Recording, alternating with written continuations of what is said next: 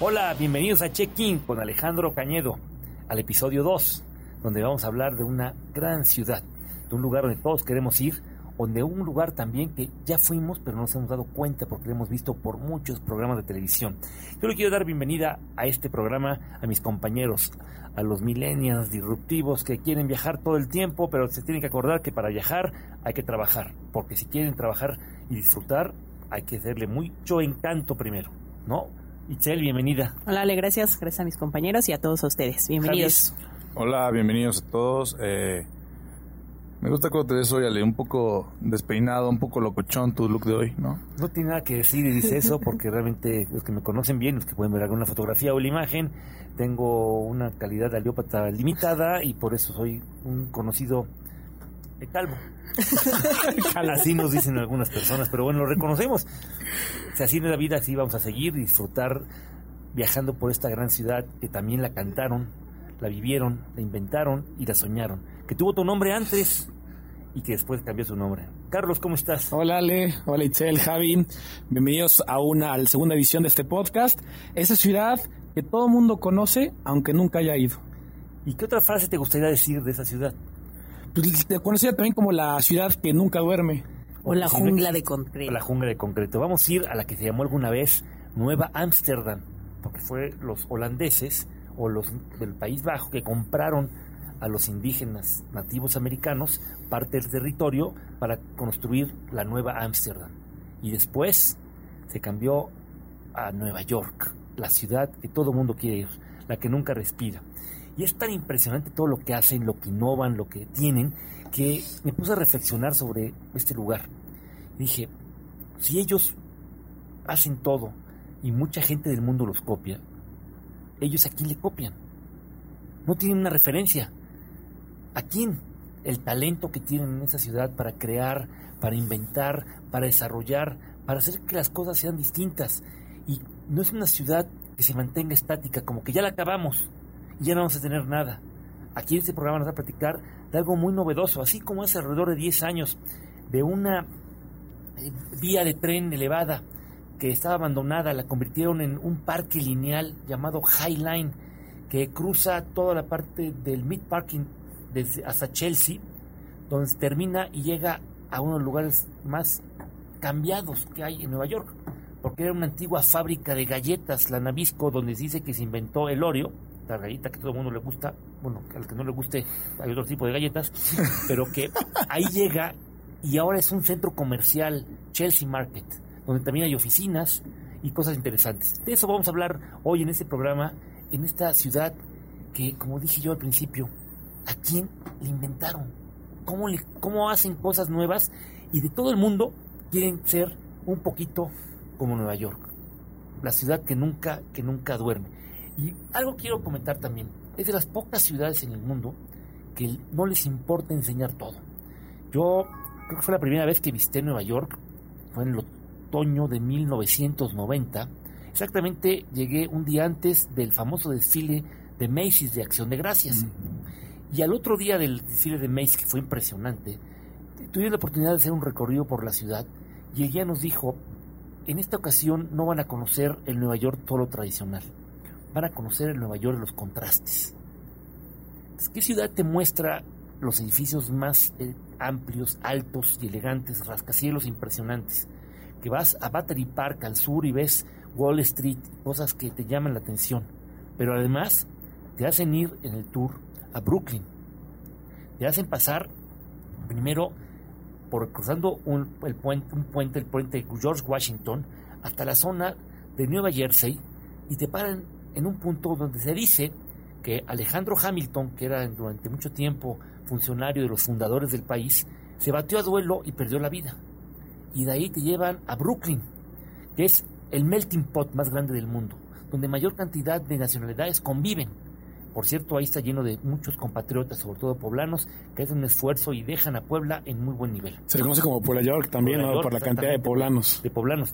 Y terminando eso, regresan al Bronx, en los 80s y 70s del siglo pasado, la gente no podía ir ahí por la gran cantidad de violencia, hasta que vino ya después la teoría de las ventanas rotas y que un alcalde logró cambiar y lograr posicionar a Nueva York, esa zona estaba llena de grafitis, llena de peligros, y la gente te llevaba.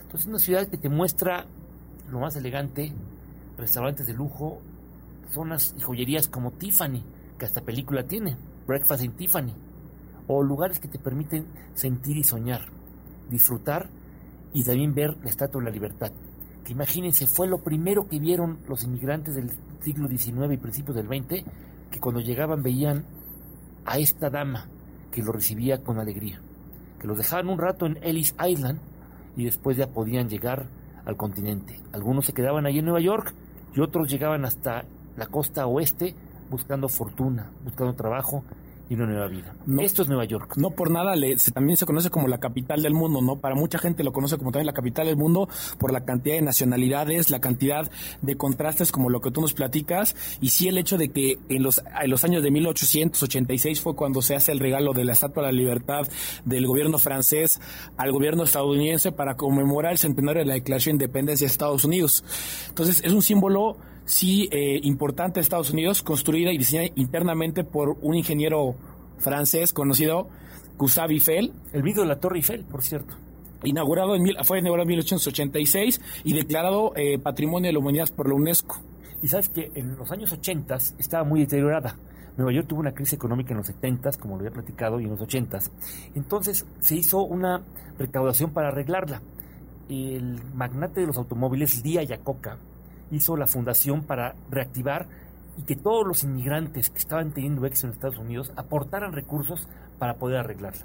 Durante un tiempo, la gran dama estuvo cubierta con andamios y se pudo arreglar. Se arregló todo lo que. Porque tú puedes entrar y subirte a la corona y visitarla. Puedes tener también. Eh, sacarte fotografías de cerca y notar el metal y ya brillaba porque durante un tiempo estuvo abandonado. Eso es lo que hace una comunidad, porque los Estados Unidos y a través de Nueva York hacen una comunidad, como también tenemos para visitar museos y comer. Un día me contó un neoyorquino que si tú querías comer en un restaurante distinto y desayunar y cenar en todo Nueva York, tardarías nueve años en recorrer todos los que hay. Y cuando acabaste, volvías a empezar. Cuando acabaste ya abrieron otros nuevos. Otros nuevos. cambio. ¿Y tú, este, que comes bien, Javier, qué te gustaría comer? ¿Una hamburguesa? Eh, pues no sé, siento que como hay de todo y están literalmente los mejores restaurantes del mundo ahí, puedes escoger de todo y qué mejor... Platillos de todo, yo no les sé, ¿le echa salsa? Obviamente es por la York, hay salsa, yo creo que hay hasta chiles en nogada, pero el chiste es eh, el Cosme, el restaurante reconocido de Enrique Olvera, el que tiene una estrella Michelin, que está junto con Daniela Soto, si no me equivoco.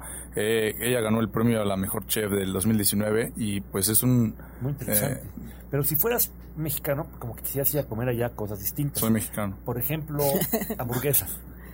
Las hamburguesas más ricas que he tenido la oportunidad de probar están en Nueva York. Y es un lugar muy curioso. Está en el hotel de Park Avenue, un hotel de lujo. Cuando entras al hotel hasta te espanta porque es demasiado lujo, un lobby impresionante, la gente va de traje, muy bien vestida, y en el fondo un letrero de una hamburguesa que dice The Joint. Te metes y el lugar es un cuarto no muy grande, a lo mejor como dos cuartos de, una casa. Burger joint. Burger joint. Las mejores hamburguesas. Y son claros y precisos. Ahí no te ponen un menú complicado que ya no sabes ni qué pedir. Es con queso o sin queso. Bebida es cerveza o refresco. Hay filas y filas para comer las hamburguesas y joint. Si las quieren ver, está en el Hotel de Park, New York. La dirección más exacta es el 119 West y la 55. Sí, pero bueno, el tema de la, de la gastronomía siempre va a ser muy debatido y más específicamente el tema de hamburguesas en Nueva York. Todos los que han ido a Nueva York tienen sus hamburguesas favoritas. Yo tuve la oportunidad sí, de probar estas hamburguesas que tú nos dices porque es un contraste brutal entre la elegancia del hotel y el lugar con unos, unos decorados como si fueran de niños de kinder con letras de colores pintadas pared. Pero mis favoritas, a pesar de que probé son las Shake Shack. La Shake Shack es una de las marcas más conocidas. Pues es, es, bastante comercial, pero las, las hamburguesas Shake Shack es una revelación. iniciaron como una, una, este, una cadena en el Madison Square Park muy pequeña que fue creciendo, tan así que ya abrieron un Shake Shack hace dos meses aquí en la Ciudad de México. Ah, muy bien. ¿Y tú, Chel? Ah, muy bien. Ah, muy bien. ¿No te digo, abre? un poco, un poco. Yo no soy tan fan de la comida ahorita, como lo dijo rápida, pero... Se me antojó ir corriendo a echarme una hamburguesa, pero yo... Tú sí eres fan. Me gustan las de, de John. Y apenas ¿sabes que vi un documental de Bill Gates. ¿Han de quién es Bill Gates? No, ¿quién es? Ah, en Netflix, nuevo. es el uno de los más grandes empresarios magnates del siglo XX y XXI, y él fue el director general de Microsoft, presidente, una de las grandes figuras. Y cuando le preguntaron cuál es su comida favorita, él dijo hamburguesas. Dije, ay, Qué simple, ¿no? qué simple. Claro, también Pero buenas hamburguesas seguramente, siendo el director dueño de Microsoft, ha de tener, si quiere, en su mesa las hamburguesas más ricas que hay, como estas de The Joint en Nueva York. Y hay otro lugar que tiene un juego de palabras que se llama Italy. Y cuando digo Italy en Nueva York, la gente dice, ah, sí, Little Italy, que está atrás de- del Soho, en la parte de atrás, rumbo No. Chinatown. No, Chinatown. No, Italy es una contracción de una palabra que es o E-A-T-A-L-I, que It. suena en inglés como Italy, de Italia, pero tú la lees como si fuera comer Italia. la encuentras en la 23 y la quinta y vas eh, a ver como si fuera un centro comercial, mm, no tanto, como un almacén. De esos que hay supermercados grandes. qué diferencia. y vas a encontrar a lo mejor siete restaurantes, uno de cada cosa diferente de Italia. Y si vas a comprar a lo mejor agua, y el agua es italiana, el gelato. O vas a pedir carne y la carne la traen desde Italia. Y todo tiene que ver con un ambiente italiano en Nueva York. Porque si hay una ciudad que lo italiano surge, es Nueva, Nueva York. York. Quien ha visto la saga del Padrino, pues no se puede interpretar esa película, no se puede haber hecho otro lugar sin esa combinación italoamericana que hace que muchos famosos sean. Tú dijiste hace ratito qué famosos hay, como... Ah, no, fuiste tú, Javier. Fui yo, está, bueno, ahí nació y hizo ver, todo. hay algunos italianos. Al Al Pacino puede ser de origen italiano, no sé si- nació en Nueva York, pero tiene origen italiano, está de los más famosos que nacieron en, en Nueva York fue Donald Trump, está Billy Joel, está Mariah Carey, eh, varios, no, no sé si los No. Billy, Billy- Billy Joel tiene hasta música y canciones que evocan Claro. Nueva York. Así es. Eh, Frank Sinatra también tiene una canción bastante famosa. Bueno, es la canción que nos hace soñar y ir a Nueva York, que no es tan vieja, ¿eh? Eh, Yo, yo recuerdo haber escuchado en las discotecas, ahora llamadas malamente antros. Tú ibas a la discoteca. Se llamaba este, A las tardeadas. Las tardeadas. Y tocaban al final, era la canción que, que, que, que movía a la gente, que era New York, New York. Aunque a mí la favorita de Frank Sinatra también tiene que ver mucho de boca con Nueva York, porque cada vez que la oigo me imagino caminar por sus calles, que es Let's Fly. Let's Fly, porque era una que siempre imaginaba cuando lo escucho a Panam. Y Panam Airlines, que era la línea aérea más grande del mundo, que tenía el vuelo que le daba vuelta al mundo, tenía en Park Avenue un edificio muy grande con letrero hasta arriba de Panam. Y ahí tenía un helipuerto y había un servicio donde te llevaban del aeropuerto al centro o de ahí a uno de los dos aeropuertos que manejaba Panam, que era el aeropuerto Kennedy o el aeropuerto La Guardia. El tercer aeropuerto que tiene Nueva York es el aeropuerto de Newark, que está en otro estado, pero curiosamente la administración de los tres aeropuertos, aunque son en dos estados, los maneja una misma autoridad, la autoridad de New York a New Jersey Port Authority, que además maneja todo lo que tiene que ver con los barcos. Es un sistema que está planeado hasta el 2050 con cosas muy interesantes. Pero a ver si ahorita les digo más adelante, o alguien de ustedes que son rápidos, millennials, investigan, ¿cómo se llamó el aeropuerto Kennedy antes de que lo nombraran Kennedy? Porque no empezó como Kennedy. Es una pregunta interesante. Todo el mundo empezó, no, pues siempre ha sido Kennedy, ¿no? Pero si fue antes de que mataran a John F. Kennedy, que fue en su honor, tuvo que haberse llamado diferente. ¿El dato tú lo conoces? El dato No, lo nos estás poniendo a prueba. No, los millennials. estoy poniendo a prueba. Es un programa para ponernos a prueba a los millennials, a los compañeros que han nacido casi cerca del siglo XXI y que cosas del pasado lo ven como antiguo, pero es que hace que esto les haga más ganas de viajar. Idlewild. Exactamente, es el aeropuerto Idlewild. Mil- Ándale, te ganamos en maratón aquí. No, no era ganar, era pregunta abierta. Bueno, Tú perdiste y tú perdiste la la que ganó fue Itzel. bueno. Rápido, eh. ¿qué, qué nos puedes decir un poco del... Ahí voy. Ahí voy. eh, Ya leo la mente, Javier. de- del arte, o porque podemos tomar en cuenta que el arte literal es la percepción de la realidad, de cómo lo ve el artista diferente a todos los demás. Es el filtro que cada persona tiene y lo, lo puede eh, poner ya sea en papel como música, lo puede poner en eh, lienzo, puede hacerlo en obras de esculturas. El arte podcast es arte también, porque espero que la gente esté disfrutando esto, esté a lo mejor soñando con caminar por las calles, porque en Nueva York lo hemos visto en tantas series. Ahorita Itzel nos va a platicar sobre lo que ha visto de series de Nueva York, pero se ve muchísimo, muchísimo y te impresiona. Y los museos que tiene Nueva York son increíbles. Hay, hay muchos, hay unos muy grandes, unos pequeños, diferentes galerías, pero yo, mi preferido es el MoMA y el Met. Y del MoMA, que significa Museum of Modern Art, Museo de Arte Moderno, una de las obras que me llama mucho la atención y son las que te puedes quedar parado 20 minutos y encontrarle cosas distintas. Es la obra La Noche, la noche Estrellada de Van Gogh. Es, es, es, es formidable muy recomendable. Aparte, ese museo es muy curioso porque tiene arte de ese tipo de Van Gogh que parece es como contemporáneo. De repente en la entrada hay un helicóptero pequeño metido entre las escaleras. Entonces cuando lo ves dices, bueno, ¿quién se le ocurrió poner eso? Solo los neoyorquinos que no copian de nadie. O las latas de Campbell de Andy Warhol, que dieron una tendencia fundamental en la arte y que los jóvenes ahora quieren emularlo. Contemporáneo, o ¿no? las señoritas de Aviñón de Picasso de 1907, que eso habla, la señorita de Aviñón, uno podría pensar que eran señoritas de buen ver, pero realmente sí eran de buen ver, pero que era de una calle de Barcelona que había ciertos servicios que no son para ese programa. Pero bueno, vámonos mejor ahora. ¿A qué te refieres? Vamos a la sala egipcia, a la sala griega, a Roma, a la sala medieval y otro de los museos más impresionantes que también está replicado en otra ciudad española que es Bilbao, es el Guggenheim. claro. El Guggenheim fue hecho por el arquitecto Frank Lloyd Wright. Esa fue su última construcción. Y Frank Lloyd Wright fue un arquitecto que también tuvo mucha obra en Chicago y que fue totalmente innovador y disruptivo. Y eso nos hace permitir que tengamos una buena experiencia al llegar a Nueva York. Vamos a comer bien, dar tiempo de compras, conocer parte de la historia del mundo y encontrarnos con, también con el presente. Oye, leí un dato importante de los museos, que estos museos están en la milla de los museos, donde puedes recorrer los museos más importantes de Nueva York, es que en el Met y en el Museo de Historia Natural y en algunos otros ciertos días hay una entrada, un costo sugerido, o sea que no es necesario que desembolses tanto dinero si quieres ir a dos o tres museos de Nueva York y si llevas un presupuesto corto, pues la verdad es que puedes dejar lo que tú consideres suficiente, aunque la entrada cuesta 25 dólares. Yo les, si van a Nueva York, van pronto, busquen el City Pass. Claro, Te eso. da siete atracciones y te permite además evitar filas. O por ejemplo, yo tuve la oportunidad de utilizarlo en el Empire State, el edificio magno ese que hicieron rapidísimo. Y te, va, te dan, por tener el City Pass, te dan unos audífonos gratis y puedes escuchar una historia.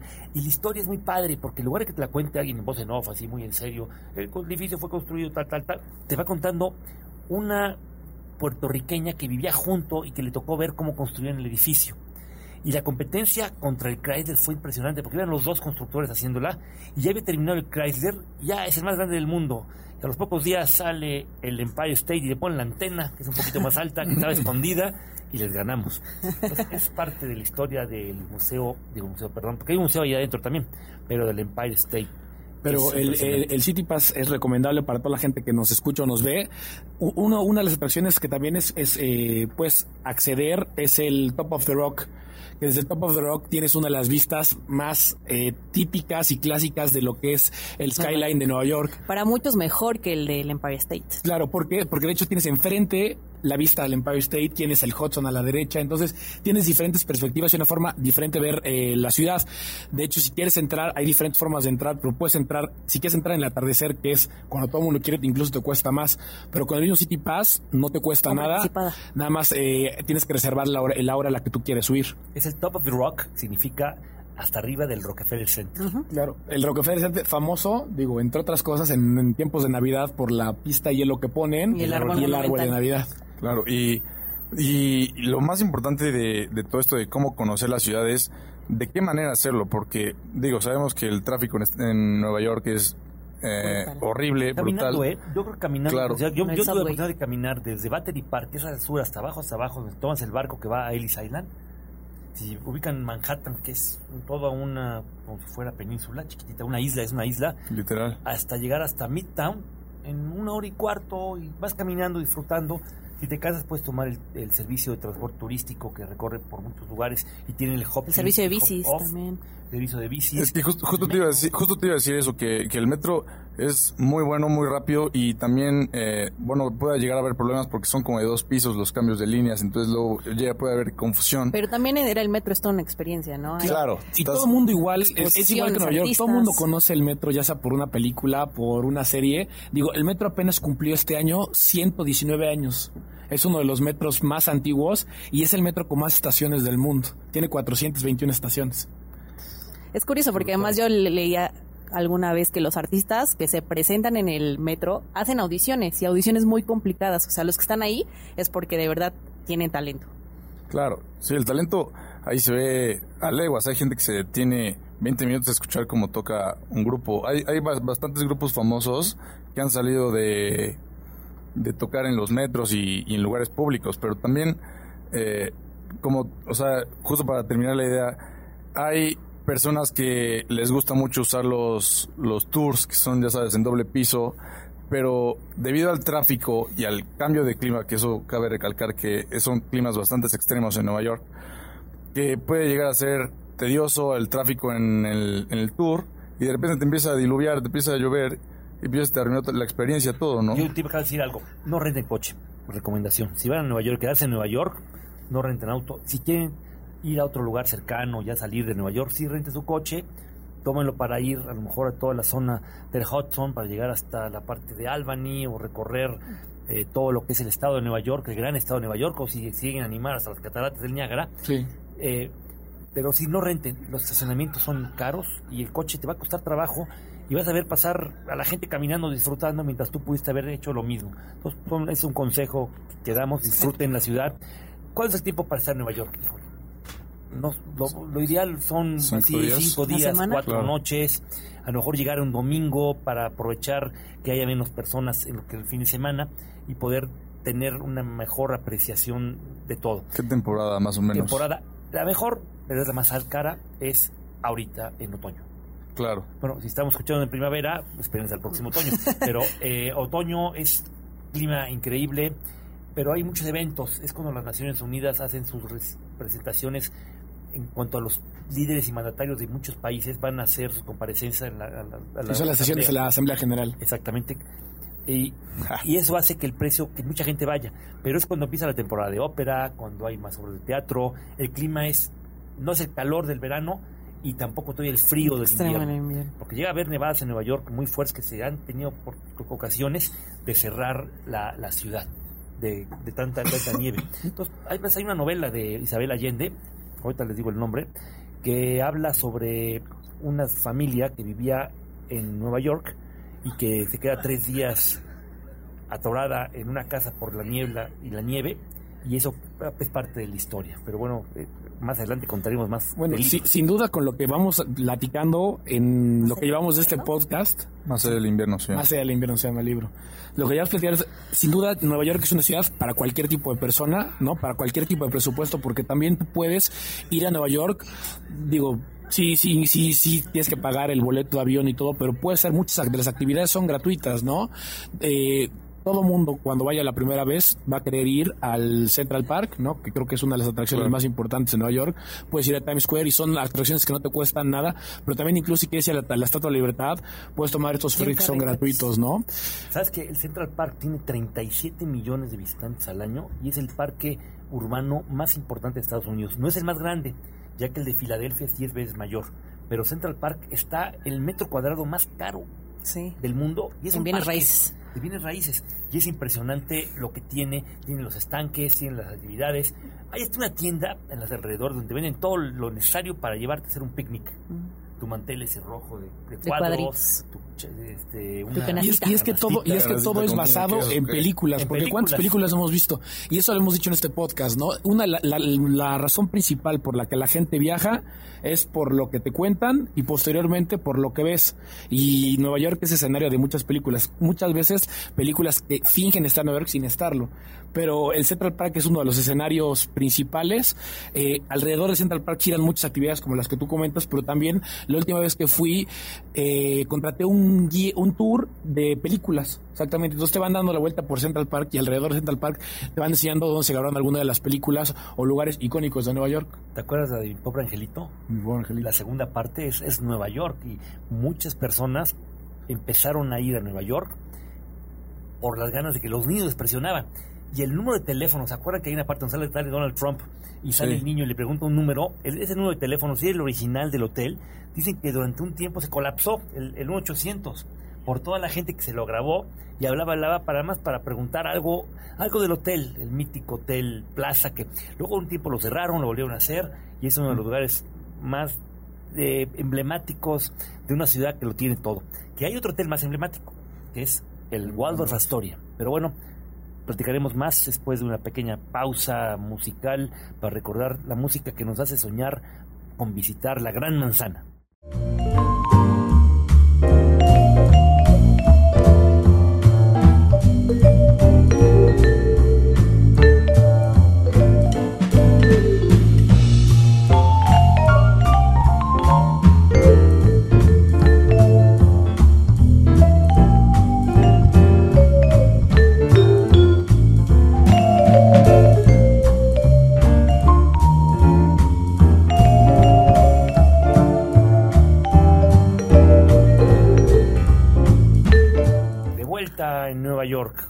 Ciudad que siempre quieres volver, y más en check-in.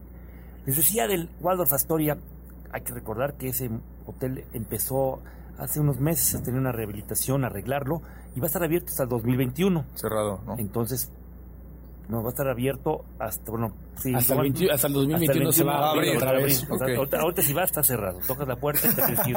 Joven, regrese o váyase a otro. Joven, regrese. Pero mientras, podemos disfrutar Nueva York, que es un hotel, ahí es el Waldorf, cuando se abra. Yo invito a muchas de las personas a que vayan a disfrutar el brunch dominical. Es un brunch impresionante, lo ponen en todo el lobby y puedes probar desde champán, langosta, todas las delicias que uno te puede imaginar. Y ya no, ya no comes, ¿eh? Ya te vas hasta la cena o hasta el otro día de todo lo que Ah, es hombre. de las cosas interesantes Pregúntale a que la, que- que la música y que la alegría nos da en Nueva York. ¿Te quieres hablar de música, no? ¿Me dijiste? Eh, no, digo solo tocar temas que ahí fue el origen del, del hip hop como lo conocemos hoy. Fue en los barrios de Bronx, de Queens también. Fueron los primeros precursores del rap como lo conocemos hoy, fue Notorious B.I.G., eh, Nas, Jay-Z fueron de los primeros también de la costa oeste. Por la, por la, por esa onda de los ochentas estaba ya eh, Def Jam, ya estaba... em, Wu-Tang Clan, son, digo, raperos que do- fue justo donde empezó ese como eh, esa guerrilla entre las costas de Estados Unidos, East Coast contra West Coast, pero solo era un breviario cultural. Ah, muy bien. Cuando vayan a Nueva York o a cualquier otra ciudad, no dejen para después lo que pueden visitar en ese momento. Nada es obligatorio, pero no te quedes con las ganas de algo, aprovechalo. Les voy a contar la historia. Tuve la oportunidad de estar también en Nueva York en el año 2001, mayo. Buen clima, estaba el Oh. ambiente agradable, llovía mucho también en algunos momentos, pero luego se quitaba, curioso. Y me acuerdo Pues la lluvia sí. se quita, sí, ¿verdad? Y si te quitas y te quitas afuera de la lluvia, no te mojas, no te mojas, no te enfermas, ¿no? Llueve mucho en verano en Nueva York, ¿verdad? Yo fui en mayo, que era primavera todavía. Entonces, tuve la oportunidad de caminar con varios amigos con los que iba agentes de viajes. Y llegamos a Battery Park, que es al sur, sur de Manhattan. Y de repente, de golpe, caminando por Wall Street, como de inmediato, se aparece las Torres Gemelas. Entonces, con uno de mis amigos le dije, oye, vamos a ver si podemos entrar. Llegamos y había una fila que decía los americanos siempre organizados. La fila desde aquí, cinco horas. Yo tenía poco tiempo en Nueva York, al otro día regresaba a Puebla, entonces quería conocer más cosas que había encontrado y que otros lugares que no conocía, y no quería hacer una fila de cinco horas. Dije, seguro voy a regresar, y voy a regresar y otra vez subiré. El 9 de septiembre de ese mismo año, cuando yo veía que se caían las torres, dije, además de un impacto impresionante personal, no voy a ir a un lugar y dejar para después. Si lo puedo, lo voy a aprovechar. Y esa, recomendación se les hago. Aprovechen cada momento. Cada momento es un suspiro que puede cambiar todo. Y por eso disfruten la vida. Hablar, sin duda, hablar de Nueva York es hablar del suceso que pasó el 9 de septiembre, ¿no? Pero también eh, la forma en la que se han su- eh, aprendido a superarse con el One World, la, la- torre que construyó en su lugar. A- hasta arriba hay un observatorio y bueno, en general todo el complejo de lo que se conoció como la zona cero lograron transformar en una zona que en todo momento te recuerda la tragedia que vivieron en, en- en- en Nueva Yo York. Ya tuve la oportunidad de regresar y vi los dos monumentos, exactamente donde cada, cada una de las torres hay dos, podemos llamarle fuentes, ellos llaman pool, En el estanque. ah. el estanque, y cada una, cuando ves el tamaño que era de la torre y ves el estanque tan pequeño comparativamente con el tamaño, te impresiona. Hay que recordar que todo eso había centros comerciales adentro, eran varios edificios unidos. Y bueno, los neoyorquinos se reinventaron y volvieron a ser lo que son top of the world por lo principal, ¿no? Sí, esta, esta torre que convirtieron hasta arriba hace, hace, hace unos años, ya se inauguró el observatorio. Cuesta 35 dólares subir, pero vale mucho la pena. Yo ah, igual apenas pude, tuve la oportunidad de ir. Y te enseña el, en el elevador que sube muy rápido. A medida que vas subiendo los metros, están diciendo los metros que está subiendo, pero también te va enseñando cómo fue creciendo Nueva York por años. Entonces empieza desde que Nueva York fue nada, era un estanque, hasta que fue creciendo y la forma en la que fue construyéndose la cantidad de monumentos. Hay una, hay una película que se llama algo de bandidos de Nueva York, algo así, que está ambientada en el siglo XVIII, XIX, no recuerdo bien, que cuando la ves la primera vez dices, no, esa película no es Nueva York, porque tú, la primera imagen que nos ha llegado a todos nosotros es ver los rascacielos, los edificios, todo lo que te, te genera una emoción impresionante. Claro. Y hablando de películas, Ale, yo quiero comentarles algo. Yo como fan de Friends, que este año, el 22 de septiembre, cumplió 25 años de que salió el primer episodio al aire, aquí gusta- ellos no son fans. ¿Te gusta Friends, Ale? Yo sí, yo viajaría a No, Nueva York no por tanto, Friends. pero pues, no, ni me gusta ni me disgusta, pero sí es un generador de visitantes. Sí. Todos buscan el lugar donde los cinco amigos, seis, ¿cuántos eran? El Seis. Central Perk. Seis, se, se centraban a platicar, dónde vivían, dónde convivían. Nueva York es eso. Hay, hay tantas películas y seguramente si ahorita nuestros radioescuchas o podescuchas o como Los escuchas. ¿no? Como te gusta decirle iPod. iPod. Sí, iPod, no, ¿verdad? Este, todos nuestros amigos que nos están viendo también por eh, YouTube, bueno, Claro. decirles que hay muchas películas y series que se han visto. Hay, Hay hay una que se 40 llama- mil, Ale, 40 mil producciones entre cine, Wow. teatro, anuncios publicitarios, etcétera, 40 mil al año, A mí, 200 ¿sabes cuál películas me en gusta promedio. mucho? La de You Got Mail. Es una película también que tiene que ver con una librería que la cierran. Que por cierto, Nueva York tiene también grandes librerías y también está su librería, la Public Library, que también es digna de visitarse. Pasear por Times Square, que ahí es un ejemplo de que el peatón es primero, ya que el lugar de más tránsito era la convergencia entre varias calles, principalmente era la séptima y Broadway, que, que se convertía con otras en un, podríamos llamarle como la plaza central de Nueva York, en términos sí, con los grandes letreros, donde ahí se celebra el inicio de cada año, cuando cae la pelota desde uno de los edificios, y creo que se puede ahí en, este, ver cómo cambia todo a favorecer a los peatones. Pero creo que nos puedes decir más cosas de Friends porque creo que te corté la inspiración. No, no te preocupes, Ale. Yo sé que es un buen motivo para viajar, ¿no? Muchos esperan ver Central Perk, como dice Carlos, no existe, la, la cafetería no existe. De hecho, Friends nunca fue grabada en Nueva York. Es Ay, una- siempre la grabaron en, en California en un set, porque era un set aparte eh, con persona, con público. Entonces, eh, lo que existe es el edificio exterior que está en el la número 90 de Bedford Street, en el Greenwich Village. Entonces, eso es, eso es importante. En esa zona eh, que está muy cerca del East Village, es la, como la sede de varias de las grandes series o las, las muy famosas como Sex and the City o recorridos como Gossip Girl, que son escenarios de, and de the Gran City, Nueva, es una Nueva serie York. que es todo Nueva York, ¿no? Es- Sí, la es hacen. todo Nueva York. Y hoy, ¿qué, qué me dicen ustedes? Siento que les gusta, porque tienen cara de gente que le gusta ir a esos lugares, de las obras de teatro. Claro, Broadway. Broadway es el, el icono de los musicales, ¿no? O sea, todo mundo. Si quieres ir a Broadway, hay como opciones. Si tú tienes muchas ganas de ver un musical, eh, lo mejor es que compres tu, entrada anticipada, ¿no? si no ¿O no? compraste, ¿O no? No, no, no, pero es, de última hora también. Exacto. Sí, que hay, hay, hay varios, eh, son las cancelaciones, la lotería y llegar en el momento. Pero si te, ver- o sea, lo que recomiendan es que si tienes muchas ganas de ver uno y solo tienes una fecha, es que lo compres con anticipación. Por ejemplo, el Fantasma de la Ópera. Si van con Itzel, los organiza Itzel, seguro van a ir con mucha anticipación. Lo- lo- lo planean con dos años que le gusta antes. planear y disfrutar Sí, y claro. sabe que los viajes son para tener una Sí, es tranquilidad. cierto. Nos tenía- ya nos había platicado que Itzel. tenía comprado un viaje a Bali, ¿no? ya Sí, tenía ya reservado. Sí, la- aquí a dos 2030. años. Pero Pero, bueno, pero, padre, también son modelos de viajar, ¿no? Hay, hay quienes gusta perderse y caminar sin rumbo, quienes que van buscando cada calle y que tienen todo. Lo importante experimenten. es sí. sentir que la vida corre y fluye cuando viajas y que no te estés preocupando por cosas. Hay unas entradas muy muy padres en Broadway también que le llaman ellos lotería, que son las grandes obras como El Rey, el, El Rey León, El Fantasma de la. Ópera, Cats, en el que las dos primeras filas se rifan. Literalmente, tienes que llegar dos horas antes de la función, eh, dependiendo, o en la mañana de esa función, y las dos se rifan y te cuestan entre 25 y 50 dólares, y ya van a, van a empezar a hacer uno digital. Entonces, para que no tengas que presenciarla. Y el que el típico que son las cancelaciones, que la compras al costo al 10% de lo que le costó a la persona, suelen ser muy buenos lugares. O sí, llegar el mismo día y ver si te toca con un buen descuento. ese es muy buen tip, ¿eh? Excel, la verdad es, es, buena opción, que creo que tú no lo utilizarías mucho porque te gusta llevarlo ya. si fuera, si quisiera ver uno así. De sorpresa, que, uno que no supieras. Exacto, si quisiera ver cualquiera, pues sí, probaría esas opciones. Son, formas distintas de viajar. Yo, yo recuerdo la última vez que fui, sí quería ir a ver una obra de teatro, pero tampoco me metí con tiempo antes a buscar los, los tickets, pero sí hay unas casetas ahí afuera y, y, en, en Times eh, Exactamente, que ahí donde puedes comprar los tickets de las obras, que falta una o dos horas para que sea la obra y lo puedes comprar y lo, tienes a muy buen precio. O sea, realmente Nueva York ha sabido reinventarse de tal manera que se, ha involucrado con las nuevas tecnologías. Aplica esto para teatro, pero también para los deportes, ¿no?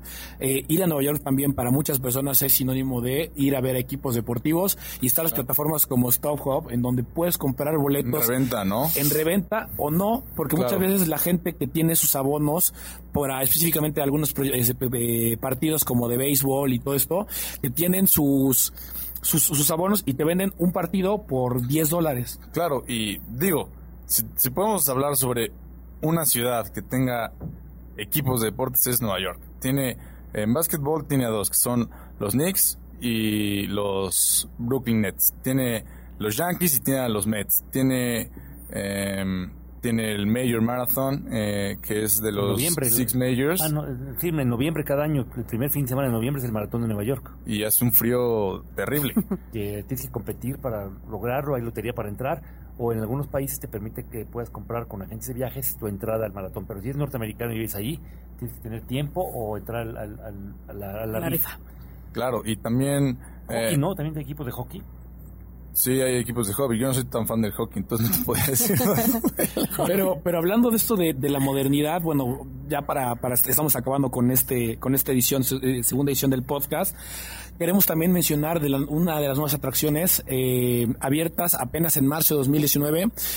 Si tienen ustedes este Instagram seguramente, y, y buscan Nueva York, seguramente están viendo unas atracciones más nuevas que se llama The, Base, The Está en Hudson Yards, que es el proyecto inmobiliario más grande ahorita que, que, está Se inaugura hasta el 2025 todo el proyecto inmobiliario. Privado. Que contar, es privado y es, es realmente mitad obra de arte y mitad atracción turística. Es el nuevo, el nuevo barrio del oeste está exactamente en la parte de Hudson, arribita del Meatpacking, meatpacking o, los ¿Mm? empacadores, ¿Mm? donde habrá cinco rascacielos, un centro comercial, un mercado gastronómico, una zona que se llama Little Spain. Little Spain para restaurantes de comida española y fue hecho por el gran arquitecto Thomas Herwhite.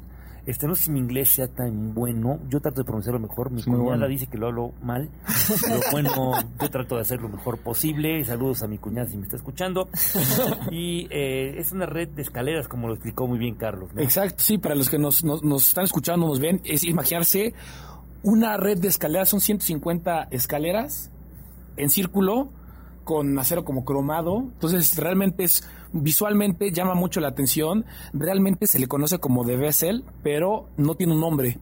El, el proyecto de Hudson Yards ahorita está proponiendo que se metan los peces a su página.